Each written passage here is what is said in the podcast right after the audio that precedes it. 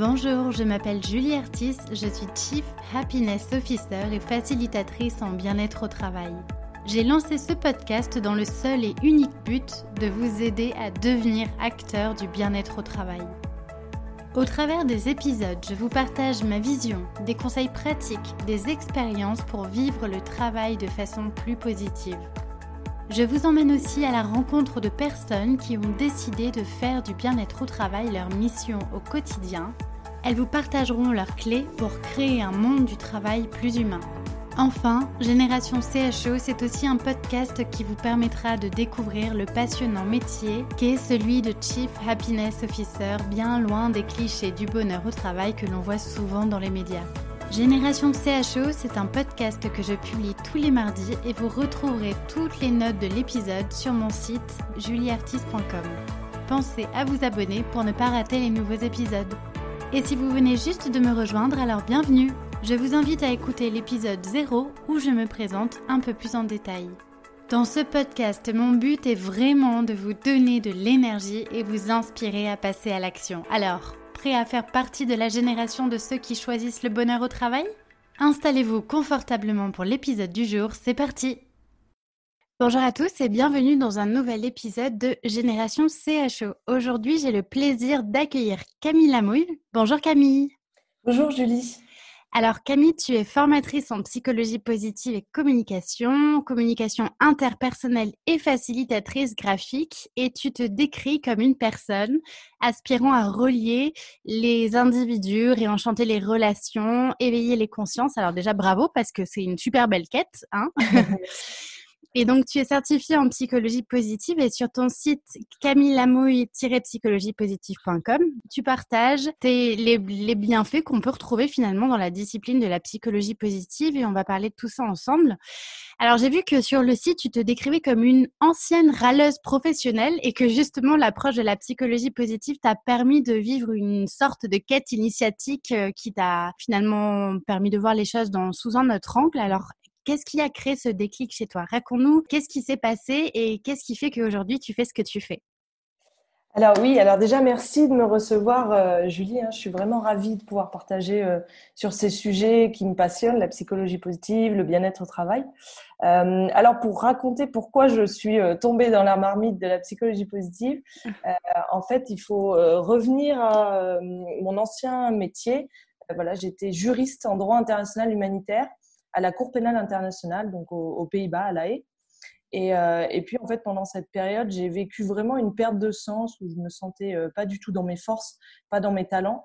Et donc, ça a été vraiment un moment euh, difficile pour moi à traverser, qui n'était pas renforcé en plus par un beau soleil aux Pays-Bas. Donc, ça n'a pas aidé. Et en fait, pour, pour essayer de combler un peu mes journées où je me sentais voilà, inutile, euh, j'ai cherché à faire des, des, cours en ligne, en fait, à suivre des, des cours. Et puis, j'ai découvert un MOOC euh, en ligne sur la science du bonheur de l'université de Berkeley, euh, hmm. Science of Happiness. Et je me suis inscrite à ce MOOC, je l'ai suivi et en fait, je me suis dit, c'est ça que je veux faire. Hmm. Et du coup, j'ai tout arrêté. je suis rentrée en France et je me suis dit, bah, je veux apprendre et transmettre les clés du bonheur personnel et professionnel pour plus d'épanouissement. Et j'ai vraiment senti en fait que là, j'étais euh, dans, mes forces et dans ce que je voulais faire. Enfin, j'étais vraiment alignée euh, à ce moment-là. Et puis aussi, bah, comme tu l'as dit, hein, parce que petite, euh, voilà, j'étais une vraie boudeuse. Euh, ado, euh, j'étais une vraie râleuse professionnelle. Voilà, c'était vraiment. Bon, on l'est tous un, petit peu, hein, si ça peut te rassurer. C'est vrai. en tout cas, moi, c'était reconnu comme, comme un trait de, de, de caractère ah, oui. de la famille. voilà, même si, même si j'ai un côté humour quand même, hein, qui me, qui rattrape le tout. Mais voilà, j'étais quand même une grande râleuse et du coup, j'ai j'ai voulu en fait dire euh, stop à ce côté de ma personnalité qui me convenait plus à un moment. Et du coup, bah, j'ai euh, travaillé, euh, voilà, c'était pas simple hein, au départ, j'ai travaillé pour bah, cultiver, révéler et puis euh, maintenant diffuser mon, optimisme. Mmh. Alors, comment ça se passe aujourd'hui? Tu es, tu es formatrice en psychologie positive, tu fais des ateliers, des conférences sur ce sujet pour sensibiliser un petit peu les personnes à cette discipline? Oui, voilà, exactement. Donc, euh, moi, aujourd'hui, je suis euh, donc formatrice en psychologie positive au sein du réseau LVOR. Donc, on est un réseau de 17 consultants et coachs basés dans toute la France. Enfin, nos, locaux sont sur Grenoble, mais on est un peu dispatchés partout. Moi, je, je suis à Annecy, par exemple. Et donc, principalement, nous, on fait de l'accompagnement de la culture managériale. mais moi, plus spécifiquement, en fait, dans le réseau, je, je, je développe la psychologie positive. Et donc, voilà, je fais des ateliers euh, sur les sujets tels que les forces, l'intelligence émotionnelle, la résilience, la gratitude, les relations, etc. Je fais aussi de la formation, donc des journées de formation euh, sur, par exemple, euh, cultiver son pouvoir d'action, révéler sa motivation, euh, mmh. aussi la question du nudge dont on va parler. Mmh. et puis, du coup, je donne aussi des conférences sur ce sujet. Et, mmh. et puis, un, autre volet dont tu as parlé au départ, c'est, enfin, une autre casquette, c'est la facilitation graphique. Voilà, que je, je, pratique aussi au sein de, au sein d'LV1. Ouais, tu as, vraiment des compétences 360 degrés finalement. Euh, oui, en fait, j'aime bien ouais, switcher entre plusieurs, euh, plusieurs choses. Et puis voilà, mmh. tu, tu l'as dit, je fais aussi de la communication interpersonnelle. Mmh. Mais vraiment, en fait, entre toutes ces casquettes, celle qui me, qui me tient le plus à cœur et dans laquelle je me retrouve, c'est la psychologie positive. Mmh. Alors, qu'est-ce que c'est pour toi le, bien-être au travail? C'est un sujet dont on parle beaucoup aujourd'hui. De, plus en plus d'entreprises s'intéressent à la qualité de vie au travail et, c'est super. Enfin, je pense qu'il y a vraiment un éveil de conscience là-dessus, même s'il y a encore euh, beaucoup, beaucoup d'efforts à faire. Euh, et du coup, la psychologie positive est très souvent euh, portée en avant pour améliorer cette qualité de vie au travail. Mmh. quels en sont les principaux ingrédients selon toi? Euh, alors, les, principaux ingrédients, euh, je dirais déjà, c'est de récupérer du pouvoir d'action et donc d'agir euh, sur la zone sur laquelle on peut agir. Et je fais référence notamment au, cercle de Covey, hein, c'est lâcher prise sur, sur la zone sur laquelle on n'a pas d'emprise et puis reprendre du pouvoir d'action là où on peut agir. Et d'ailleurs, c'est bien d'actualité dans cette, dans cette période qu'on est en train de vivre, hein. mmh. c'est de dire bah, où, est-ce que je peux agir plutôt que me prendre la tête sur, euh, sur des choses sur lesquelles j'ai pas de contrôle? Mmh. Euh, déjà, c'est ça, et puis c'est aussi euh, récupérer de la, de la ressource interne, et donc bah, être conscient de ses forces pour les, potentialiser, pour les potentialiser, pardon, développer son intelligence émotionnelle pour avoir des relations plus positives, plus saines, c'est aussi s'investir dans des activités de flow pour révéler sa motivation. En fait, c'est tous les, sujets de la psychologie positive qui permettent de cultiver le bien-être au travail. Hmm. Et donc, le bien-être au travail, bah, finalement, ça permet d'augmenter sa motivation, son engagement et la performance. Et, c'est vrai que je, je, suis autant enthousiasmée que toi quand je vois que c'est vraiment un sujet dont on parle de plus en plus. Parce qu'avant, quelque part, on s'intéressait euh, qu'à la performance de l'entreprise. Mmh. Et que là, on, est vraiment dans une approche qui est plus globale en intégrant aussi le bien-être. Et, finalement, quand on sait que c'est relié, bah, c'est vraiment utile d'avoir euh, mmh cette vision 360. Euh, hmm. L'approche, je pense qu'elle a même changé parce que euh, est davantage euh, peut-être en, amont, elle est plus préventive. On va peut-être s'interroger davantage à comment mettre en place les bons, les bonnes conditions pour que chacun s'épanouisse, au lieu de se dire ah bah non, on arrive à un tel point où ça va tellement mal que peut-être que là il va falloir faire quelque chose. Oui, c'est ça. On est on est aussi dans du préventif, c'est ça, dans le curatif où on était avant, quelque part. C'est super intéressant que tu parles effectivement de, du pouvoir d'action. Moi, ça me, ça me parle à fond. effectivement, le, le, souvent, le message que j'essaie de porter, c'est de dire aux personnes, euh, vous avez le choix de ne pas subir une situation professionnelle qui vous convient pas. Et avant de d'attendre euh, euh, d'éléments extérieurs de notre environnement de nos managers de nos collaborateurs avant tout soi-même on a le choix de mettre en place des choses pour changer les situations. Et, euh, et c'est super intéressant que tu évoques le, le cercle de Covey. Alors c'est le moi je l'appelle c'est le cercle d'influence hein, c'est ça, c'est super intéressant ouais, comme comme outil parce que ça nous fait prendre conscience que effectivement des fois on perd beaucoup d'énergie euh, à combattre des choses qu'on ne pourra pas changer. Alors que finalement, il suffit simplement de se concentrer sur les choses sur lesquelles on peut vraiment euh, apporter quelque chose de différent et euh, se demander ouais, vraiment où est-ce qu'on a le contrôle sur tel ou tel élément pour arriver à faire bouger les choses? Oui, c'est ça, et c'est vraiment ce que prône la psychologie positive, hein. c'est mmh. redonner des, des, clés du pouvoir d'action là où on peut agir en fait, et, mmh. et, tous les exercices de psychologie positive, ils s'inscrivent dans cette, dans cette dynamique. Euh, c'est pas de dire que euh, c'est facile en fait, euh, comme, si on, on, tombait dans la marmite étant petit, non Ça se mmh. cultive et c'est des exercices, c'est de la pratique et pour que ça en devienne finalement une habitude. Mais c'est sûr qu'on passe beaucoup d'énergie et de temps à se préoccuper de choses sur lesquelles on ne peut pas agir. Et alors du coup, euh, comment euh, dans, dans, dans, les entreprises, quand tu interviens, euh, est-ce que c'est facile de sensibiliser les personnes selon toi à tous ces sujets ou tu sens quand même un petit peu de frein par rapport Enfin, moi j'ai l'impression que souvent quand on parle de gratitude, de, de super pouvoir, etc., on te met un petit peu dans la case du monde des bisounours, tu sais, en mode je, je, suis optimiste, voire un peu trop utopiste. est-ce que tu ressens ça des fois aussi vis-à-vis des, des personnes? Alors bien sûr, parfois je le, je le ressens. Hein. Euh, souvent, en fait, les formations en psychologie positive, c'est euh, au volontariat, justement, mmh. qu'il y ait vraiment une envie en fait de, de découvrir ces sujets-là. Donc euh, généralement, il y a quand même voilà un public qui est, qui est réceptif. Après, moi, ce que j'aime bien dire pour les personnes qui sont euh, réfractaires ou voilà qui qui croient pas trop et qui, qui euh, assimilent ça à la méthode Coué. Mm. Et, d'ailleurs, c'est un argument qui parle à mon côté juriste, hein, c'est que tout ce qui est dit en psychologie positive est prouvé par la science. Et eh oui. C'est scientifique. Mm. Et donc, quelque part, bah, peut-être que ça accroche pas avec tout le monde. Et de toute façon, euh, comme tous les sujets, quelque part, ça peut pas mm. accrocher avec tout le monde. Clairement. Et à partir du moment où il y, y, a des preuves quelque part, pour moi, c'est plus légitime à en parler. Mmh. Oui, mais c'est vrai, tu viens de le souligner, c'est qu'il y a de vrais apports scientifiques derrière cette science de la psychologie positive. Et effectivement, il faut dissocier aussi la psychologie positive de la pensée positive, qui n'est pas du tout la même chose. Exactement. Et même toutes les pratiques de psychologie positive ont été euh, testées, prouvées mmh. scientifiquement. Donc, ça mmh. donne du poids. En tout cas, pour, pour moi, c'est important d'avoir ce, ce, ce poids. Euh, alors j'aimerais qu'on parle ensemble d'un sujet euh, particulier qui attire euh, pas mal mon attention et je trouve qu'on en parle de plus en plus aussi dans les médias. Enfin, je vois passer pas mal d'articles là-dessus. C'est le nudge management. Est-ce que tu peux nous parler un petit peu de, cette discipline et de la vision que tu en as? Oui, alors le concept du nudge, en fait, je l'ai découvert auprès d'Evie Rosset lors de ma formation en psychologie positive. Et euh, je suis vraiment tombée en amour avec ce concept, comme diraient les Canadiens, euh, parce que c'est incroyablement ingénieux, en fait, ce concept de nudge.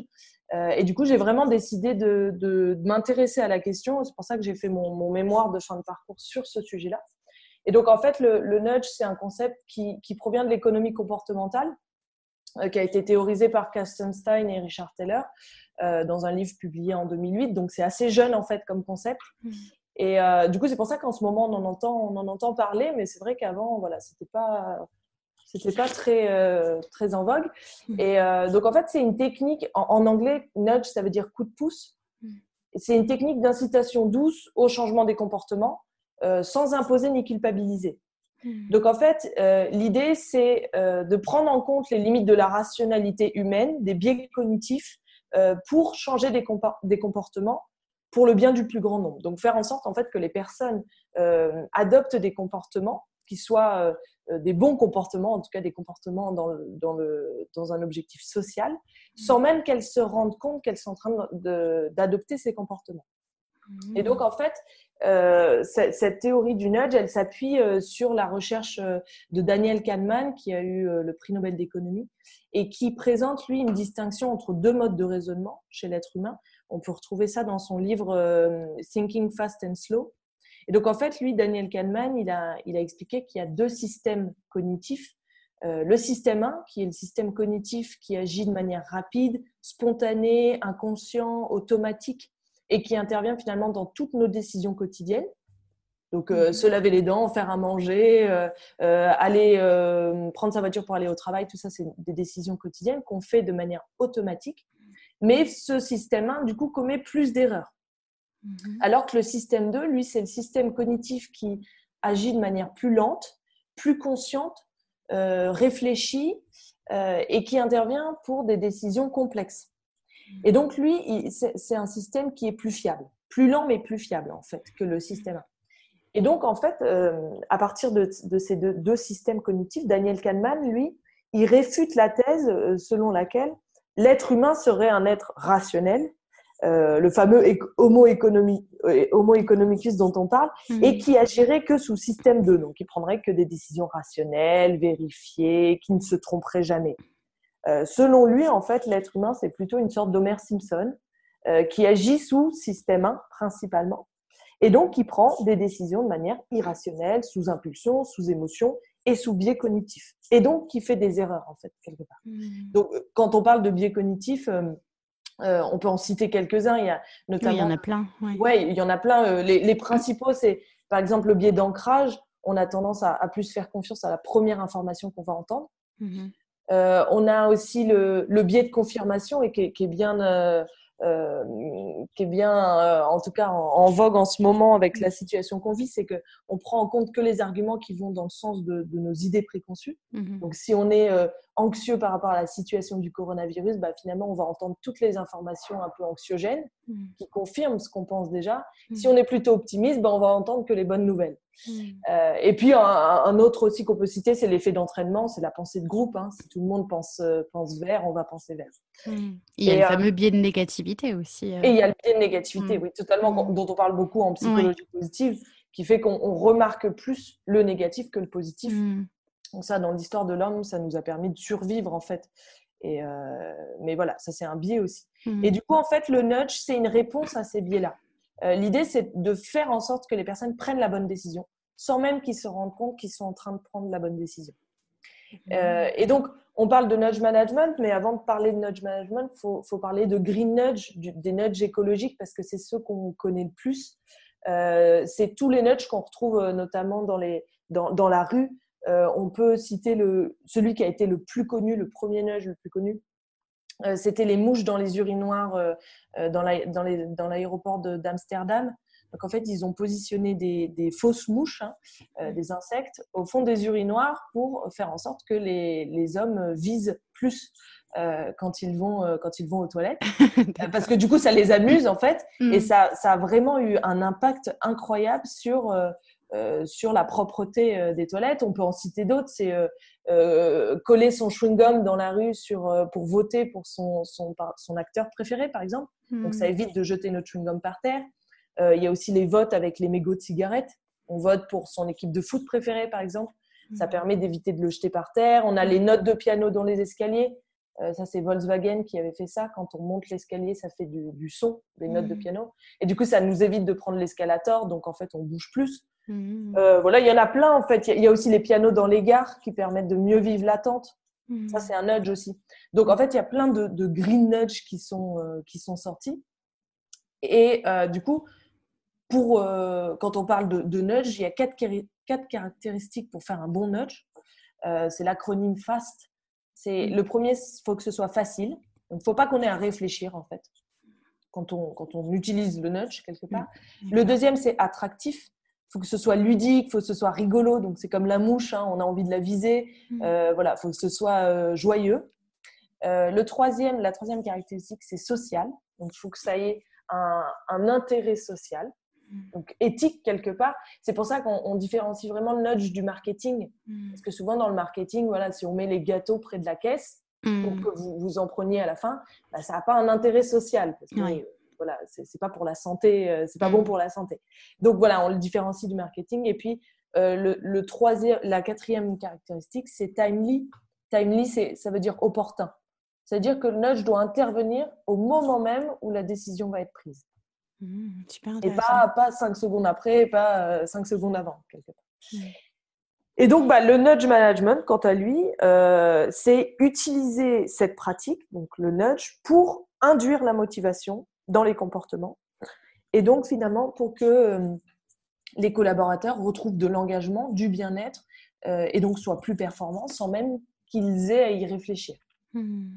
Donc, euh, on peut, en fait, on peut travailler sur plein de choses différentes hein, pour, euh, pour induire la motivation.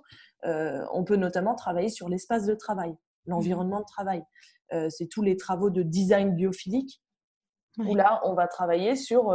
Bah, il y a un acronyme que j'aime bien de, de, Paul Dolan qui est l'acronyme Salient.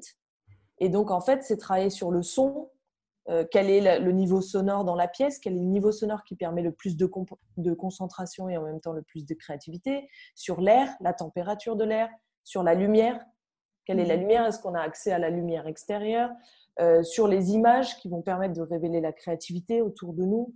Euh, il y, a, plein de choses sur l'ergonomie des postes de travail, sur la mmh. nature, est-ce qu'il y a des plantes à côté, parce que les plantes favorisent la, la cognition et la créativité, sur les couleurs aussi.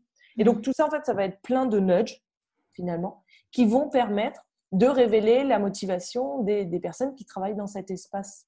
Ah, c'est super intéressant. Voilà. Et c'est plein de choses. En fait, c'est très facile à mettre en, place et ça a des impacts énormes. Est-ce que, est que les, managers, justement, tu as l'impression qu'ils ont, ils ont conscience de cet outil pour euh, faciliter leur façon de motiver les équipes et les, les, les inciter à plus d'engagement et de motivation? Euh, moi, je trouve que c'est encore très peu connu, hmm. malheureusement. Euh, ça commence à être connu justement plutôt pour les, nudges écologiques, hmm. où en fait beaucoup de personnes l'ont vu dans la rue sans savoir forcément que c'est un nudge, mais disent ah oui, c'est sympa, voilà, ça permet de d'avoir des gestes éco-citoyens. Mais hmm. dans le management, c'est bien moins utilisé. et pourtant, il y, a, y a plein plein de choses à faire. On peut aussi nudger les relations faire en sorte que les relations soient plus positives et plus bienveillantes au sein d'une entreprise. Et donc là, on retrouve plein de, de, pratiques de psychologie positive, par exemple avoir un mur de gratitude, euh, euh, travailler sur les forces des équipes, etc. Tout ça, en fait, ça va être des, des nudges mmh. qui vont permettre que les relations soient plus euh, saines, plus harmonieuses. Mais mmh. c'est vrai que c'est pas encore très, très connu. Ça mérite, ça mérite de l'être. Ouais, et c'est vraiment super intéressant effectivement comme approche et l'idée finalement c'est de, pousser des gens à, faire des actions, à adopter des comportements positifs sans même qu'ils s'en rendent compte en fait. Voilà, c'est ça. Exactement. Et donc du coup ça, ça, vient pallier les biais cognitifs parce que mmh. euh, les biais cognitifs quelque part ça, nous fait prendre des mauvaises décisions. Alors mmh. que là on va prendre une bonne décision sans même qu'on ait à y réfléchir, donc c'est vraiment notre système 1 qui agit. Et donc, euh, donc c'est super. En fait, c'est un impact vraiment euh, très positif. Et là, d'ailleurs, j'ai vu qu'ils avaient fait euh, des nudges pour lutter contre, le coronavirus. par exemple, dans un ascenseur, j'ai vu ça. Je crois que c'était en Thaïlande, dans un hôpital.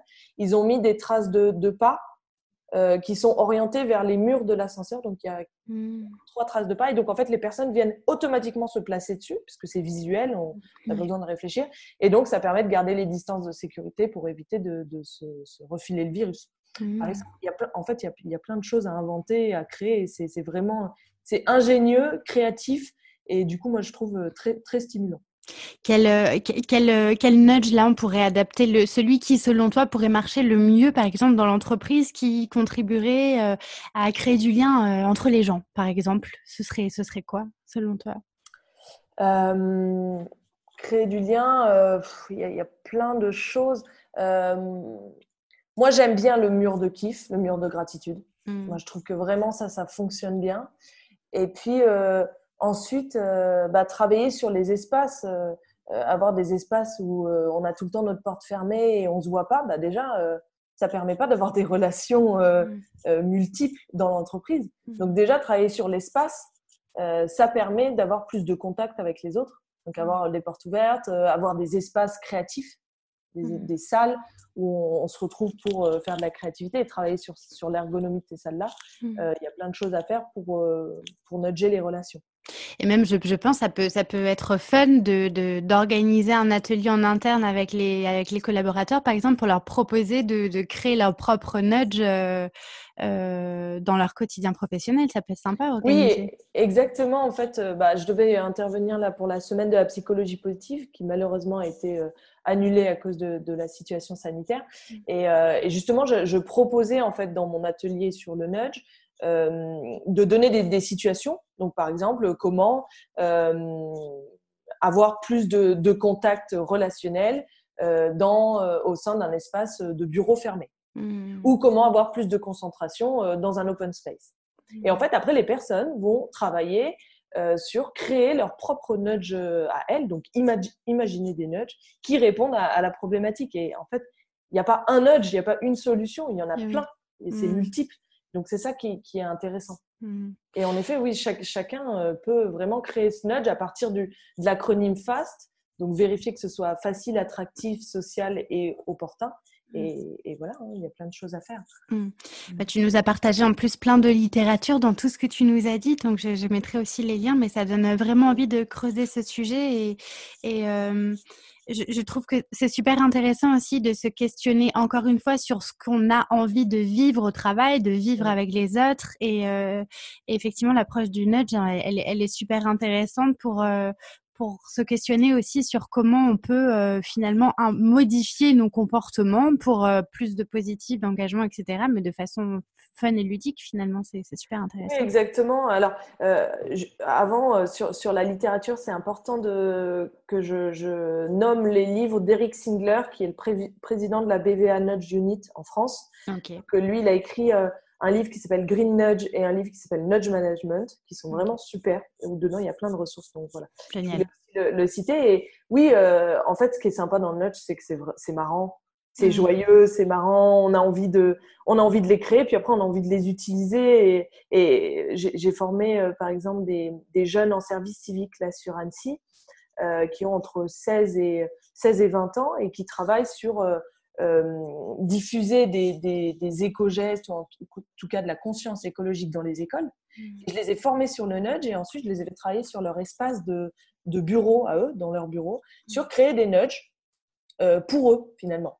Mmh. Et c'est, ils ont eu une créativité incroyable et, et, je trouve ça super. Ils ont dessiné sur les murs pour se rappeler de, de débrancher les prises. Ils ont euh, euh, fait un euh, tapement 5 sur l'interrupteur de, des, des, ampoules pour se mmh. rappeler. Enfin, vraiment, c'est. Ça, ça, me fait même penser, là, vu qu'on est en train de vivre une, une, période de confinement, pour ceux qui vivent avec leur conjoint ou conjointe, pour inciter à des comportements et mieux vivre peut-être ensemble le confinement, ça peut être intéressant aussi d'adopter des techniques de de management. Il y, a, plein de choses, et même avec les enfants, il y a plein, plein de choses à faire. Vrai. Apprendre plus facilement. Mmh. Euh, ou dans les chambres d'enfants pour euh, les, les, inciter à ranger. Alors, faut, il faut juste en fait ne pas tomber dans de la manipulation. De, oui, voilà, c'est ça. ça c'est important. Donc, il faut mmh. vraiment que ça ait un intérêt social. Mmh. Non, euh, bah, voilà, ça, tombe dans autre chose, mais, mais oui, oui, il y a, y a, plein, plein de choses à faire, même mmh. euh, au niveau personnel. Mmh. Alors, on, a, on, a, évoqué très rapidement là, le, fait qu'on est un peu dans une situation particulière en ce moment avec euh, cette propagation du virus qui nous amène tous à nous confiner chez soi ou en tout cas à vivre le travail de façon différente. tu as partagé énormément de choses de, de, de, en termes de psychologie positive, de conseils de psychologie positive pour mieux vivre cette période. Est-ce que là, tu as des choses à, nous partager qui permettraient de mieux vivre cette situation inédite de confinement? Euh, Oui, alors euh, euh, c'est sûr que c'est une situation inédite et particulière. moi, une chose que j'ai vraiment découvert avec la psychologie positive et qui, me suit toujours et que j'applique moi-même dans cette période, c'est que notre focus crée notre réalité. Mmh. Et, finalement, ça revient euh, à ce dont on a discuté, hein, du biais de négativité. Si on se concentre sur ce qui va mal, eh ben, forcément, ça va augmenter notre niveau d'anxiété et de stress. Mmh. Alors que si on se concentre sur déjà ce qu'on a, avoir un toit sur la tête, au-dessus de la tête, avoir de quoi manger, euh, avoir peut-être des personnes qui sont autour de nous, euh, et ben finalement, ça permet de, de déjà euh, cultiver le positif dans cette situation qui, bien sûr, n'est pas, pas facile pour, mmh. pour tous. Euh, donc c'est aussi cultiver la gratitude, hein, euh, dire merci, euh, se dire merci dans la famille, dire merci aussi à, ce que la nature nous offre. Hmm. justement, avec ce qu'on vit, on, se rend compte combien c'était agréable d'aller dehors. Moi, j'habite juste en face du lac d'Annecy et de le voir sans pouvoir aller marcher à côté, c'est difficile. Donc, c'est avoir de la gratitude pour ça et avoir de la gratitude aussi envers soi-même. Euh, ensuite, la, deuxième chose moi, que, que, je découvre dans cette période, c'est euh, finalement de pouvoir revisiter euh, notre quotidien autrement. Hmm. Donc, c'est peut-être donner plus de place à notre créativité. Hmm. Par exemple, moi, j'ai repris le dessin. Ça faisait longtemps que je l'avais mis de côté et je m'y suis remise. Ça peut être profiter de cette période pour continuer à apprendre, à se développer. il y a beaucoup de cours en ligne en ce moment gratuits. Il y a des webinaires, il y a des conférences. Il y a beaucoup, beaucoup de choses beaucoup de matière. Euh, ça peut être ça, ça peut être euh, expérimenter la slow life aussi, mmh. qui a été inventée par les, par les Italiens, le fait de ralentir. Mmh. Euh, et là, on retrouve toutes les pratiques de psychologie positive comme la méditation, la pleine conscience, le balayage corporel. L'idée, c'est si, si je peux pas aller à l'extérieur, bah, je m'occupe de l'intérieur. En fait. Donc, je, je, me retrouve avec moi-même. C'est vraiment un moment qui est propice à ça. Mmh. Et puis, euh, une, autre chose, moi, qui me, guide, et, tu l'as dit dans, la présentation au départ, c'est euh, euh, le lien, la relation. Et finalement, là, on est dans une distance physique qui est imposée, mais pas psychologique. Donc, bah, prenons soit des relations, téléphonons à notre famille, appelons nos amis, et ça, c'est vraiment c'est vraiment important en fait dans notre, dans notre bonheur au quotidien, mmh. D'avoir des relations qui nous portent et épanouissantes. Mmh. on se rend compte qu'effectivement, le, lien, de toute façon, on est des animaux sociaux. Hein. Euh, le, lien, autant dans l'environnement physique au travail que quand on est comme ça à distance, il est tout aussi important et il faut effectivement apprendre à le cultiver euh, de, plein de façons différentes. Oui, exactement. Et puis, euh, selon la recherche de psychologie positive, la relation, c'est vraiment le premier facteur d'accroissement du bonheur. Mmh. Donc c'est vraiment, euh, en fait, euh, comme tu le dis, on est des, animaux sociaux et on a besoin de connexion pour vivre. Mmh. On a besoin de la connexion. Et si on peut le pas faire physiquement, alors euh, il faut le, cultiver psychologiquement. Mmh. Dans, dans, quelle est ta vision du, travail là-dedans? Est-ce que tu penses que ça va changer beaucoup de choses? Parce que voilà, bon, toutes les deux, on est très impliqués dans tout ce qui est bonheur au travail, etc. Est-ce que tu penses que quand même il va y avoir un éveil de conscience et que le monde du travail, après toute cette période va changer et va devenir euh, beaucoup plus positif C'est quoi un peu ta vision de l'après? Alors, bah, ça, c'est euh, mon rêve, hein. I have a dream. Euh, je ne sais pas si, dans la réalité, ce sera ça, parce que j'ai, quand même la crainte que ça redémarre encore plus vite que ça ne s'est arrêté. Hmm. voilà, comme on aura passé une période de pause, finalement. Mais j'espère vraiment que déjà, ça aura permis d'éveiller des consciences sur le fait de ralentir et le fait d'apprécier ce qu'on a. Mmh. Voilà, d'apprécier ce qu'on a et, et, des petites choses en fait, euh, euh, plutôt que d'aller chercher toujours plus. De mmh. dire bah, j'ai ça et c'est déjà beaucoup. Mmh. Euh, donc j'espère, oui, quand même que ça aura permis de, de faire quelques changements, mais j'ai quand même l'impression qu'en ce moment c'est le cas. Hein. enfin, de tout ce que je lis, je vois, je vois quand même beaucoup de personnes qui, qui s'interrogent sur tout ça et, et oui, j'espère, j'espère. Ouais, peut-être que ça va aussi développer des, enfin, des vocations, je sais pas, mais en tout cas, peut-être qu'il y a, il y a des gens en expérimentant le travail euh, à la maison ou en, en, vivant les choses d'une autre façon, peut-être ils vont se dire, mais en fait, euh, mon quotidien professionnel jusqu'à maintenant, il ressemblait finalement pas du tout à ce en quoi j'aspirais. Et en fait, peut-être il y a énormément de gens qui vont se reconvertir, qui vont chercher euh, plus de sens dans ce qu'ils font.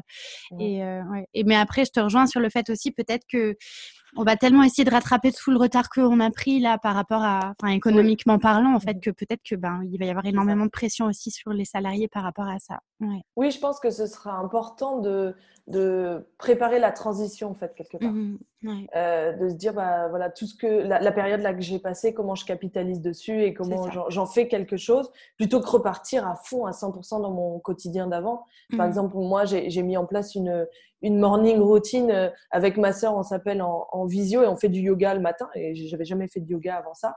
Et j'espère que quand ça va reprendre, je vais continuer. Alors peut-être pas, pas autant, mmh. mais à avoir ces, ces voilà, ces, moments-là, en fait.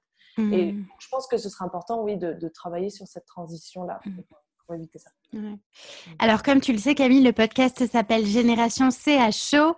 Euh, c'est quoi ta vision du Chief Happiness Officer? Alors, même si tu n'es pas euh, à fond là-dedans, est-ce que tu as eu l'occasion déjà d'en rencontrer? Est-ce qu'il y a eu des CHO qui ont fait appel à toi, par exemple, pour expérimenter le nudge management? Euh, C'est quoi un peu ta vision de ce métier? Alors, euh, donc moi, du coup, bien sûr, je me suis renseignée sur, euh, sur ton podcast. Euh, je ne connais pas de Chief Happiness Officer qui soit mm. proche de moi. Mm. Donc, ce n'est pas un métier que je connais plus que ça. Alors, bien sûr, j'en ai entendu parler, mais ce serait difficile de donner un avis précis par rapport à mm. quelque chose que je ne connais pas plus que ça. après, moi, ce que, ma vision des choses, c'est que je suis de toute façon convaincue par l'importance des catalyseurs positifs, donc des personnes qui diffusent du positif euh, et de l'optimisme et la psychologie positive. Donc, je ne peux être que favorable quelque mmh. part à ces, métiers-là. Mmh. Euh, après, euh, dans ma vision des choses, le métier de CHO ou toute autre pratique positive doit s'inscrire dans une pratique générale, une culture positive à l'échelle de l'organisation, de l'entreprise, pour que ça ait un vrai poids et que ce soit une, une voie de transformation positive. Quelque part, ça peut pas être le seul, pour moi, le seul euh, le seul ricochet dans l'eau. quoi. il faut qu'il y en ait d'autres. Il faut que ça, prenne et que ce soit vraiment euh, une, une, volonté à, à l'échelle de, de l'entreprise. Mmh. Euh, mais je suis vraiment enthousiasmée en fait de, de voir qu'on a inventé ce métier. je trouve ça incroyable. Et donc, ça veut, parce que pour moi, ça veut dire qu'on y, y consacre de l'importance et de la légitimité. Mmh. Et ça, pour moi, c'est vraiment très positif. Et effectivement, ouais, tu, tu, as utilisé le mot catalyseur positif. En fait, c'est ça. Et on n'a pas assez. On devrait avoir euh, plein, plein de gens, encore plus, même qui soient ces catalyseurs positifs dans les entreprises. Et je pense que c'est comme ça que ça fera un espèce de gros effet boule de neige et que la sauce du bonheur au travail finirait par prendre. Oui, exactement. Et puis, et puis d'ailleurs, dans notre, euh, on parlait tout à l'heure de, conseils pour, euh, pour la situation qu'on vit, se rapprocher des catalyseurs positifs, se mmh. rapprocher des optimistes, c'est vraiment une bonne pratique. Euh, mm. plutôt qu'aller euh, téléphoner tout le temps aux personnes qui sont pessimistes, même si c'est important de prendre des nouvelles, mm. euh, c'est important de se connecter aux personnes positives. Oui, clairement. Alors, on arrive presque au bout du podcast, Camille. Est-ce que est tu aurais un dernier conseil à partager pour ceux qui nous écoutent et qui ont envie d'agir en faveur d'une meilleure qualité de vie au travail?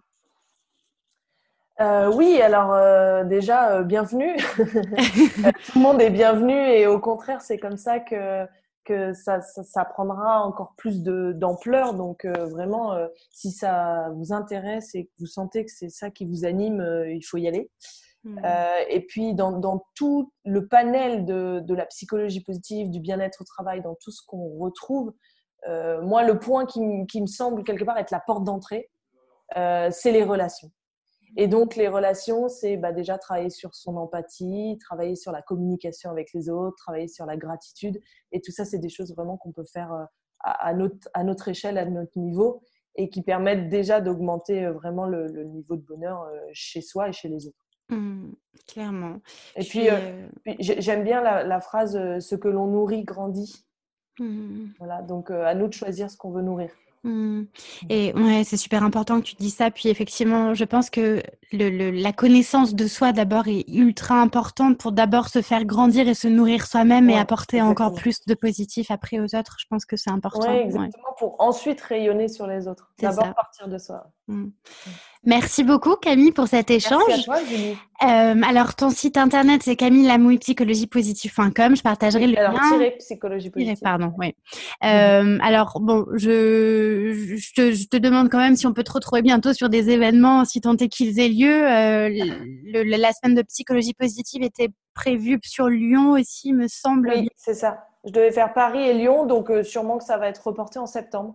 Ouais. Euh, voilà, donc euh, je, donnerai des ateliers sur le nudge, justement, sur cette question-là. Et puis ensuite, sur mon blog, vous retrouvez euh, des dates d'ateliers sur les forces, sur la résilience, sur l'intelligence mm. émotionnelle. Donc, il faut que je repositionne des dates. Et puis aussi des formations à la facilitation graphique, si c'est des choses qui vous intéressent. Et puis des conférences, il y a, il y a plein de choses différentes qu'on peut faire. Super. Qu'est-ce qu'on peut te souhaiter pour la suite? Ah, De rire beaucoup. de rire beaucoup, ouais. Super. Merci, beaucoup, Camille. Merci à toi. Merci à tous pour votre écoute et je vous dis à très bientôt pour un nouvel épisode de Génération CHO. Salut voilà, c'est tout pour aujourd'hui. Mille merci d'avoir écouté jusque-là. Une dernière petite chose avant de nous quitter. Si le podcast vous plaît et que vous voulez m'aider à le faire connaître, alors je vous invite à me laisser un petit mot doux en commentaire à me mettre 5 étoiles sur iTunes ou encore à le partager sur vos réseaux. Si vous souhaitez me contacter, me poser des questions ou me donner vos feedbacks, vraiment n'hésitez pas, je serai ravie de vous lire et de vous répondre. Vous pourrez retrouver les notes de cet épisode sur mon site internet julieartiste.com et je vous donne aussi rendez-vous sur Instagram sous le pseudonyme Génération CHO pour partager davantage autour de ce passionnant sujet du bien-être au travail. Encore merci et à très vite pour un nouvel épisode.